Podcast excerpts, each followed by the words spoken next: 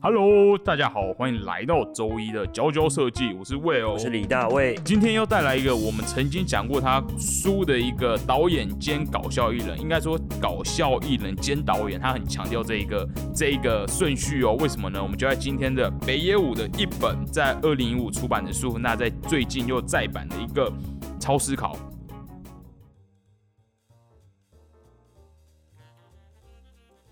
哎呦，我们曾经在其他集讲过北野武写的二零一七年写的一本小说，二零一七嘛，我忘了，二零零七爱情小说，对，爱情小说。那今天要带来的是我最近在书店发现的一个叫《超思考》的书。那我们都知道北野武他就是讲话非常的直接，那有很多他个人的想法，所以我就想很好奇这本书到底会讲什么。结果这本书从头到尾就是一个 老人家他批判时事，批判到不行。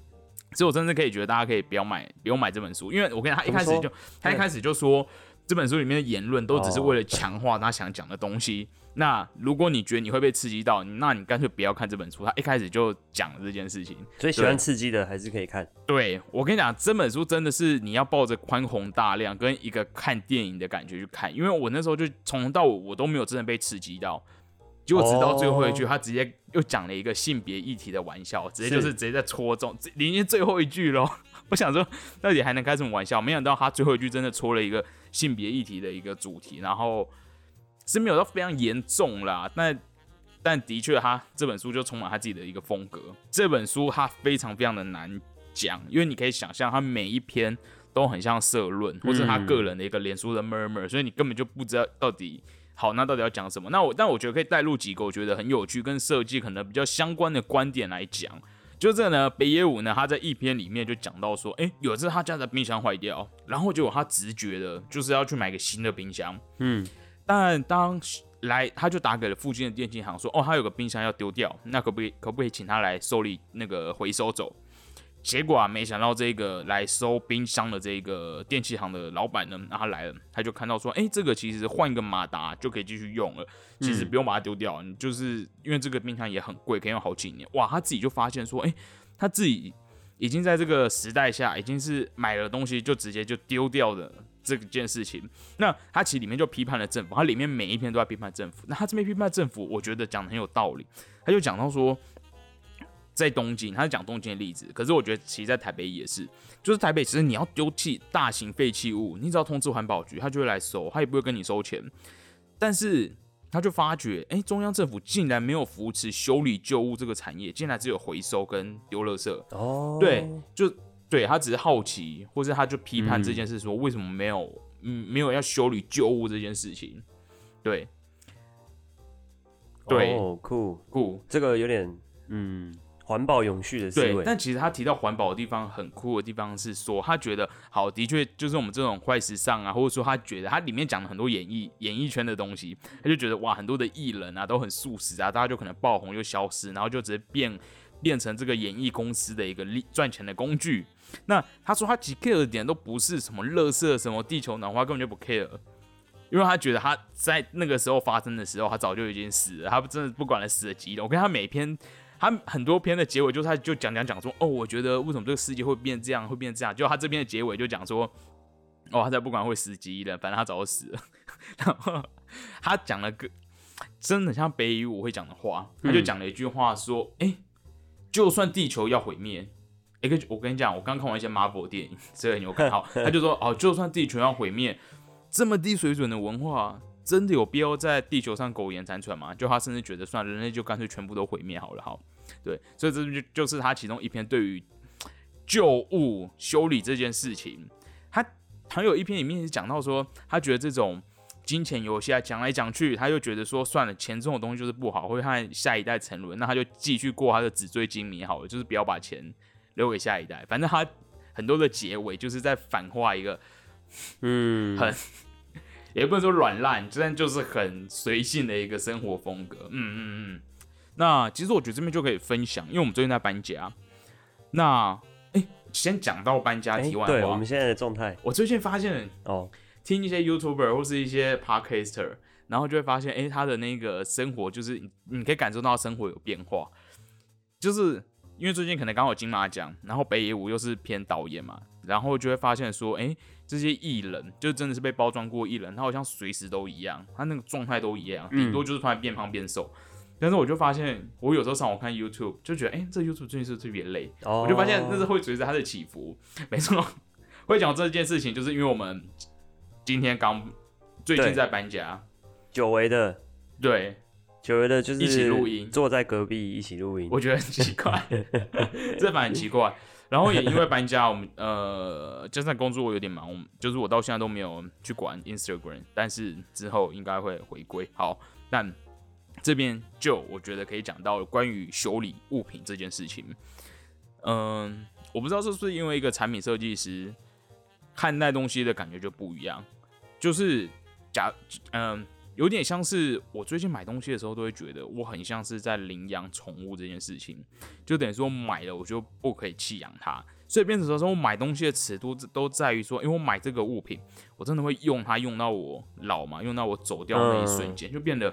我倒觉得不是说很，当然很贵的东西会买不下去，但是我觉得那个心态还是会变成说，到底用这个东西可以用多久，这样子，嗯，所以就是预算就会再高一点点，预算预算会高一点，对，然后都会变得我会帮每一个物品想后路这件事情，而且其实我觉得有些东西用了一阵子之后，你会对它有一些情感，情感，就你已经习惯了，然后你会觉得它有你的痕迹什么的，所以，嗯嗯。这样子其实，然后你再去把它修好的继续用下去，好像就是可以去延续这样的关系。这么说，我倒觉得快时尚，与其你在面抵制消费或什么，好像到到我觉得好像又有个全新的口号，就是要你买东西，你就要不弃养它，要使用它一辈子。的这个感觉，然后就不会随便乱上网买一些很奇怪的完美物品。反正我年轻的时候也会不不小心就买了很多很奇怪的东西，但直到我年纪大才会觉得说，哎，这个东西因为要倒垃圾也很麻烦，所以我觉得应该要斩断源头，就不是说你学什么什么佐藤麻里会还什么的的那个什么超级整理术，应该是你在买每样东西的时候就要像站在宠物一样去想这个东西你要用一辈子，到底有没有可能达到这件事情？对，这样子确实也可以让你的。生活的成就是可能那个品质吧，嗯，就因为你的器物的品质比较高，那你生活的品质整个就会提升。对对对对对对，但我觉得有可能是产品设计自己的一个 murmur，就是对，就每反正每个行业都有大家 care 的东西。好好好，那我觉得今天今天这个开场就是有点小 peaceful，就只是讲说哦，你不要乱丢东西，就是反正地球资源有限。嗯然后，但接下来讲真的很狠，真的很狠。北野武他。他这里面好像总共讲了十五篇他自己的一些想法，然后从从上批评到下，然后从就是从各种天气啊、宇宙啊，然后到食衣住行各种东西都可以批评。但他讲到了一个很神奇的东西，他有一篇就跟他的其实就是跟他的角色很像，因为他角色是搞笑艺人又是导演。那其实有一篇就讲说，这个事实他觉得是很残酷的，就是不是每个人都有天分。如果每个人都有天分的话，那到底还有什么关系天？还有什么是天分呢？可是现在的社会好像都过于鼓励每个人都有天分，还会说哦，你不要埋没你珍贵的天分。那有些补习班广告还会说哦，让我来帮你探索。那他觉得就是这就是一个老掉牙的金光党手法。其实我觉得讲这个非常的可怕，因为这个有点不能说政治不正确，但我倒不能非常苟同他讲这件事情。对，只是他还没有。阅历到他这么丰富，所以我不确定他讲到底是对或不对，但我觉得他还是讲那些很神奇的点可以听。应该说不要过度去追求，实在一点嘛？是实在一点吗？踏实一点，然后不要。去觉得好像自己是不是有哪一种天分还是怎样，就好好的做事啊。我觉呃啊，你你有的话就自然有了，对，我也求不得。因为那天我也跟李大卫讨论说这件事情，到底怎么知道自己有没有天分这件事情。对，但我们后来就发现一件事情，是不是有天分的人也不会有这种疑惑？对，就是你好像就是每天做这件事情，你就做的很开心，根本就不会想我真的是没有天分吗？可是如果你继续做下去，那就真是有某种天分在吧？只是可能高或低吧。对，好。大家这边就讲大概讲这件事情，他觉得他觉得，我觉得是有点站在一个后一个大前辈的角度，就觉得哇，像是艺人啊、艺术家就雨后春笋跑出来，然后大家都各自执一词，那好像很多人都没有经过一个很长期的历练，那因为现在可能网络很发达，大家就随时就可以跳上台面，大家就觉得这些人就是你知道就是 bullshit 的感觉，他觉得哇就是没有天分啊，然后好像只是被包装啊，或者说。他哦，他讲了很神奇的东西。他讲说，这个是他觉得有一个很很坏的赚钱手法，就是卖梦想这件事情。哦，就是他觉得有些学校就跟你说，哇，你可以来，他就觉得他那个学校就说我会，他会开发你，那让你有一天，假设让你可能像演艺公司就说，哇，你有一天可能可以成为大明星，但是你就要先训练。是，但这个东西就是你失败，你好像也不能怪那个公司或是那个老板，就觉得哇，是好你自己真的没有天分，或者努力不够。但他就觉得这哇，这就是一个卖梦想。他觉得这就是一个金光党的手法，就有点像淘金梦，就是这么为什么那些老板自己不下去挖，然后就是找了一堆人来挖，对，就是很像在卖梦想这件事情。我觉得听起来这一集你会觉得好像讲的很散，因为他就是每一篇都在讲不同的故事。但到底是谁推荐来买这本书呢？我觉得。其实我觉得好像没有人适合看这本书。什么意思？你说你要推荐谁来看？对，嗯，因为如果你本身就是稍微比较反叛，然后很做自己的，你看这本书就觉得，嗯，好，就大概是这样子。可我觉得是给那种，就是你可能觉得生活可能有点，突然突然觉得有点安稳了、安逸的感觉了，你就需要一些这种刺激嘛，被戳一下。但很刺激，这本书真的刺激，因为他就讲了。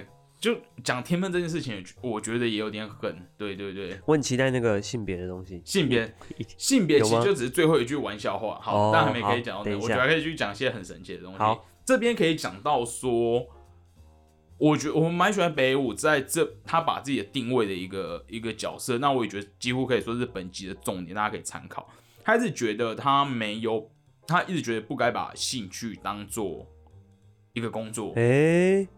对他觉得兴趣不是应该要当工作的，嘿，尤其是他觉得人对不太喜欢的东西反而会太透彻，因为他为什么我前面会讲到说他北舞一直觉得说他自己是，就是他我会觉得我会觉得要称他为搞笑艺人，而不称他为一个剧导演。的导演，因为他一直觉得导演不是他的工作。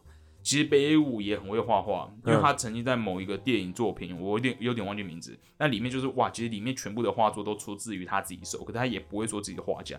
那其实这边有点关系到他自己的解释，他就觉得对，如果我太喜欢这个东西，我可能会太太满足自己，我可能会太沉醉于其中，反而不能看得很透彻。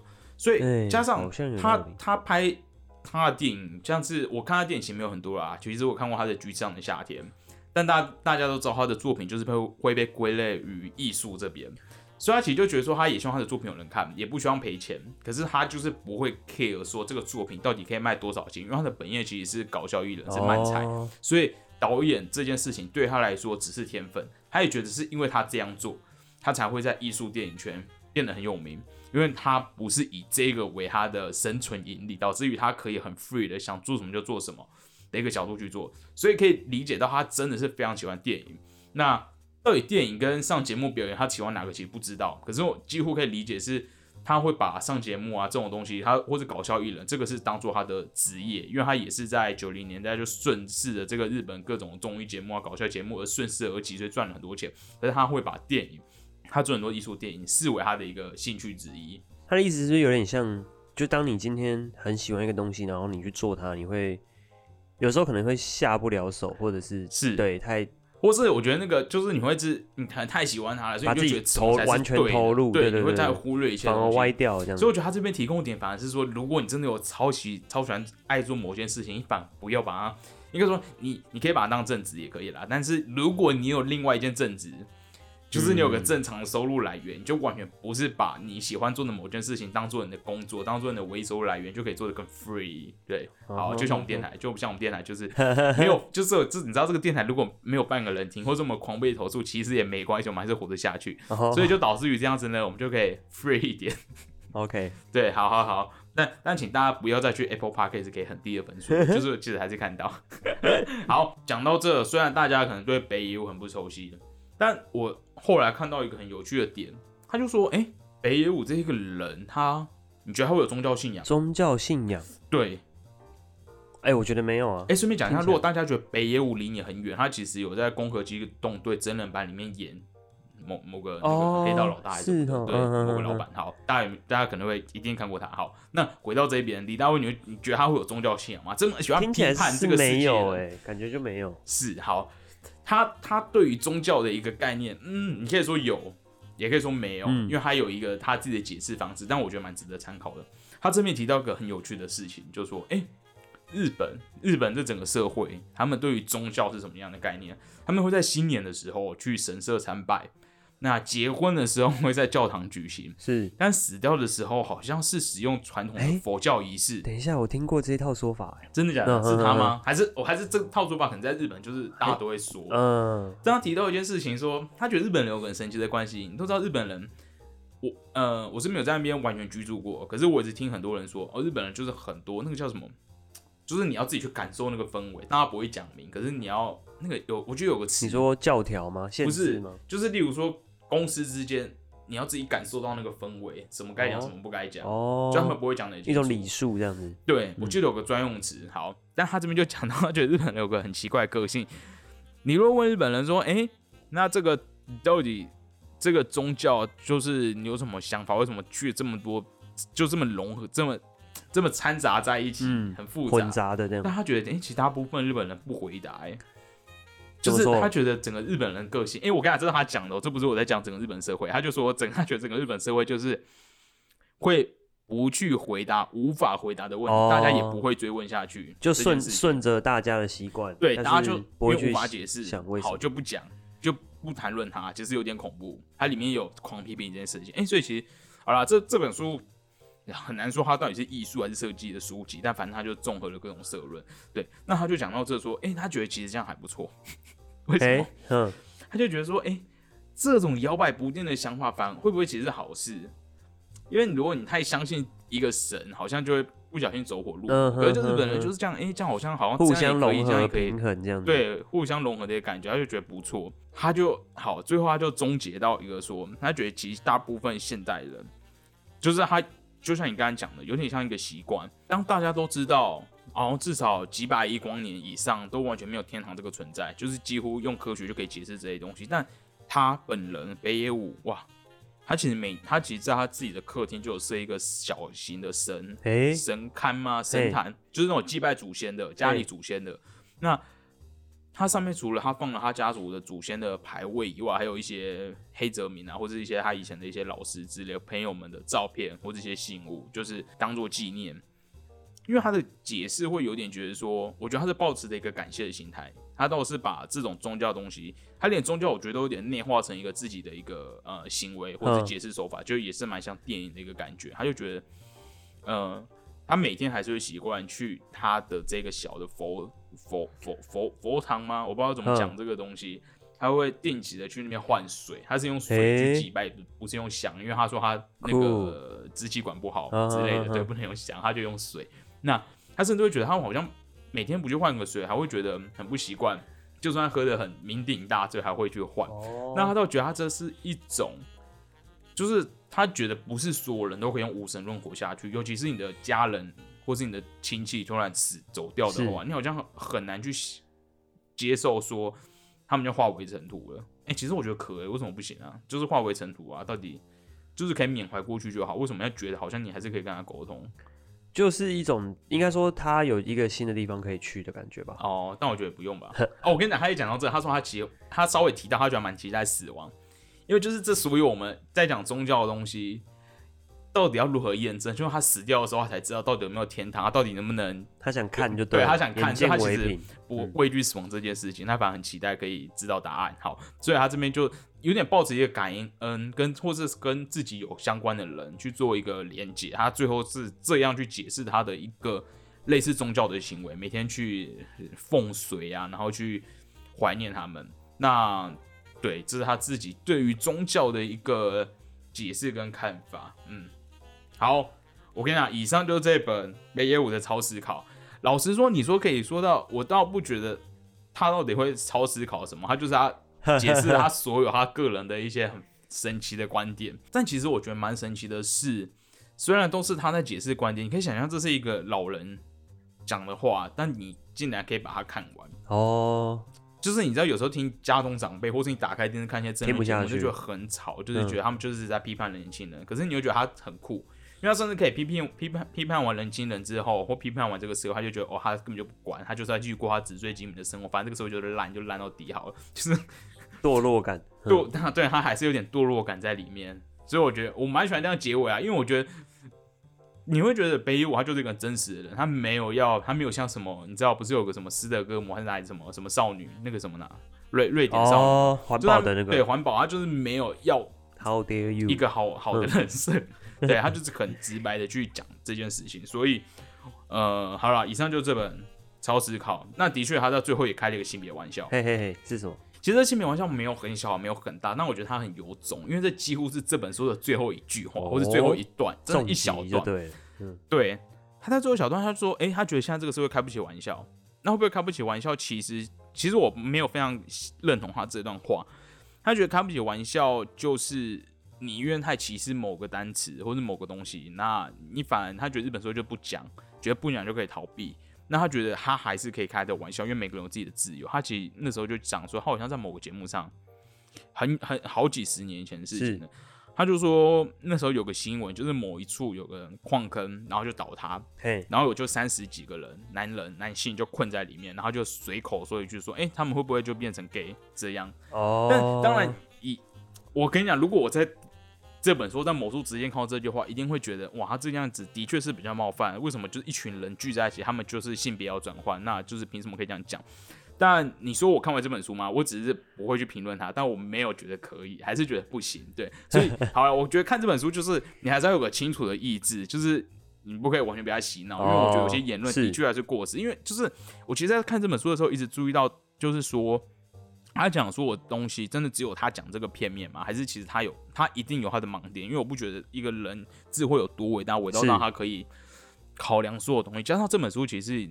二零一五年就出版哦，在台湾出版，在日本更早一点点，所以它其实到现在也是过了哇，有一段时间了。所以我觉得还是要参考当时的社会情境。对，所以好，这就是他最后开的一个性别玩笑。他只是觉得说，呃，我无法去想象为什么他会讲这样的一句话。他他是怎么怎么怎么情况下带出这个故事？好像是他在节目里面，他没有讲的很明确，突然一个段，只是他那边就觉得说，哎，现在的人好像更不开开不起玩笑。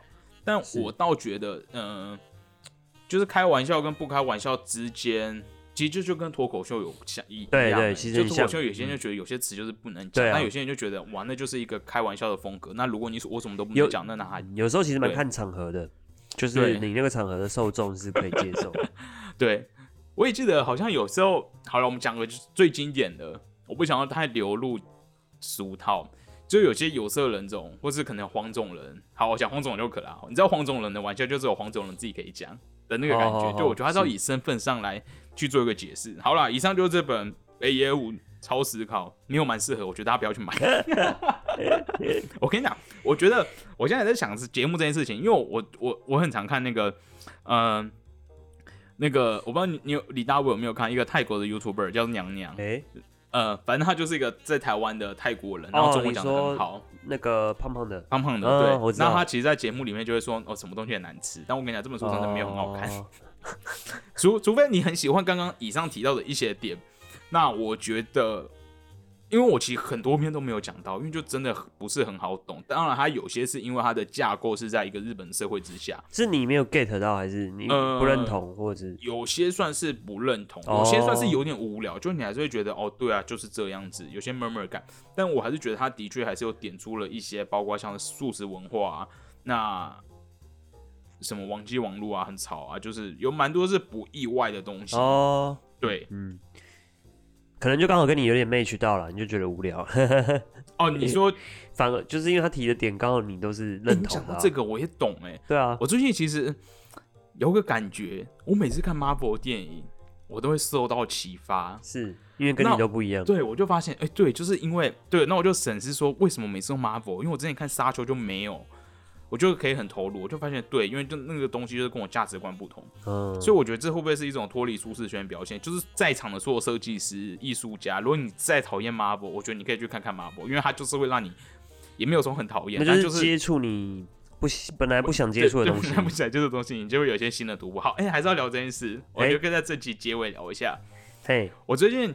我觉得是 Marvel 第一次给我这种感觉哦，我以前从来没有，就是我最近感觉到，我觉得我在看电影时候很不舒服哦。好，OK，对，就是我发现我的所有人的自由，我的所有的能力 ability 都被剥夺。我觉得你有点，夸张了，真的假的？你都因为你每一分每一秒都要很多功，不是，我觉得这我觉得得看电影可能很多设计师。也会这样，就是你假设，可是我觉得这是好，假设多功只是我个人的一个个人的一个习惯。但我不知道大卫有没有，你有时候可能突然看到某个东西，想到某个东西，就很想要把它画下来，或是记下来。但当你在看哦电子的时候，你就是这连这个都被剥夺，所以我就觉得很可怕。但我其实感觉是一体两面啊，一体两面。就是当它今天是一个，是可能当今天是一个你喜欢的片的时候，你就会更加沉浸。遗忘了这件事情，对，你可以直接沉浸在里面。对啊，好了，那我觉得就是可能就表示这部片比较跟你没有合到。我猜，我猜，我最近看的是那个啦，《永恒族》，但我猜他就是因为是赵婷拍的，虽然有些画面真的美到，或是一些美术处理，你实在会忍不住想到一些哦想画东西，下来吗但是你又觉得哦你被控制住了，你又不能做，呵呵，就是就是好像给你，你就在眼前摆了一个好像很好吃的东西，但你又不能去吃，你不能去感受它。你就好好的看就好了。是的，我就看它好好地看，就是但是我只是当下觉得哇，我真的整个人被架空所以我真的要哇，我要好信任，好心的这个导嗯演给我的东西，因为我在这段时间我把所有的能力都剥夺，然后奉献给你。对，算了，我跟你讲，我我其实有在犹豫要不要聊这件事，因为我怕我讲这件事，那我隔天醒来就觉得，哎、这是就是这一段都是 没关系，好。曾经有过的想法。对，曾经有过想法，就是对对，我只是发现就是那个关系就很微妙，就是我放弃了一切我人生可以做的权利，但我完全投入在你的这个情境。其实蛮浪漫的啊，我觉得，因为生活你很少有这样的哎被迫的的时段吧，就是讲到这个对啊，大部分都是有意志的。对，好像嗯是哦。啊，我想在结尾放一首歌哦，可是这首歌过新，好像没办法，会什有版权。么什么什么歌？是一个中国的歌手，叫做陈静，他其实本身好像也是设计师，有做一些设计。哦但他有一首歌叫做呃，I want to waste time with you，就是我想跟你一起浪费时光。然后它里面就中英文交杂，就讲说哦，哎、最棒的时间就是我想跟你一起浪费时光。我觉得这件事情很浪漫，嗯尤其对一对个很喜欢工作 或者很喜欢是情多工的人来说，就是到底算不算情歌呢？嗯。我觉得算是。可是他那个情歌，他没有讲得很明，他里面就说，哎、他很喜欢看着一杯水，好，我有点忘记歌词，他很喜欢看着一杯茶凉掉的那个感觉，哇，因为他就是不错，嗯，可能这杯茶好喝到，或者他那只是一个投射啊，等于说哇，我可以跟你一起浪费一个好像很美好的时间，我什么都没做，但就是因为很喜欢你，或者很喜欢这段时光的相处，我就觉得哇，这个事情超浪漫。可以去点来听听我。真的觉得这是一个择偶的标准。择偶哦，你说愿不愿意让你一个人到浪费时底是不是真的？喜欢你，就是是他愿意浪费时间在你身上，然后根本就不 care，他没有很忙着要干嘛。当然他可能少部分有，可是他还是贡献了一部分时间，什么都不做，然后就跟你在一起。那我觉得，反正这首歌超级无敌浪漫，我觉得大家可以去听，尤其是你是如果你很喜欢很忙的时候。好嗯，好啦，以上就这个。这这集真的很混乱，因为这是我觉得有点是刚忙完首度回归，还不知道要要聊什么，那就顺便带来这本就超思考，好，好像是时报出版的因为我在某间很漂亮的时报自己开的书店看到的，蛮推的也，在万华。好，那以上资讯就提供到的这，大家可以自己找这本书哦。好，以上是角角设计，你的周一凉拌养肝补脑的好伙伴，那我们就下周一同一时间再见，拜拜，拜拜。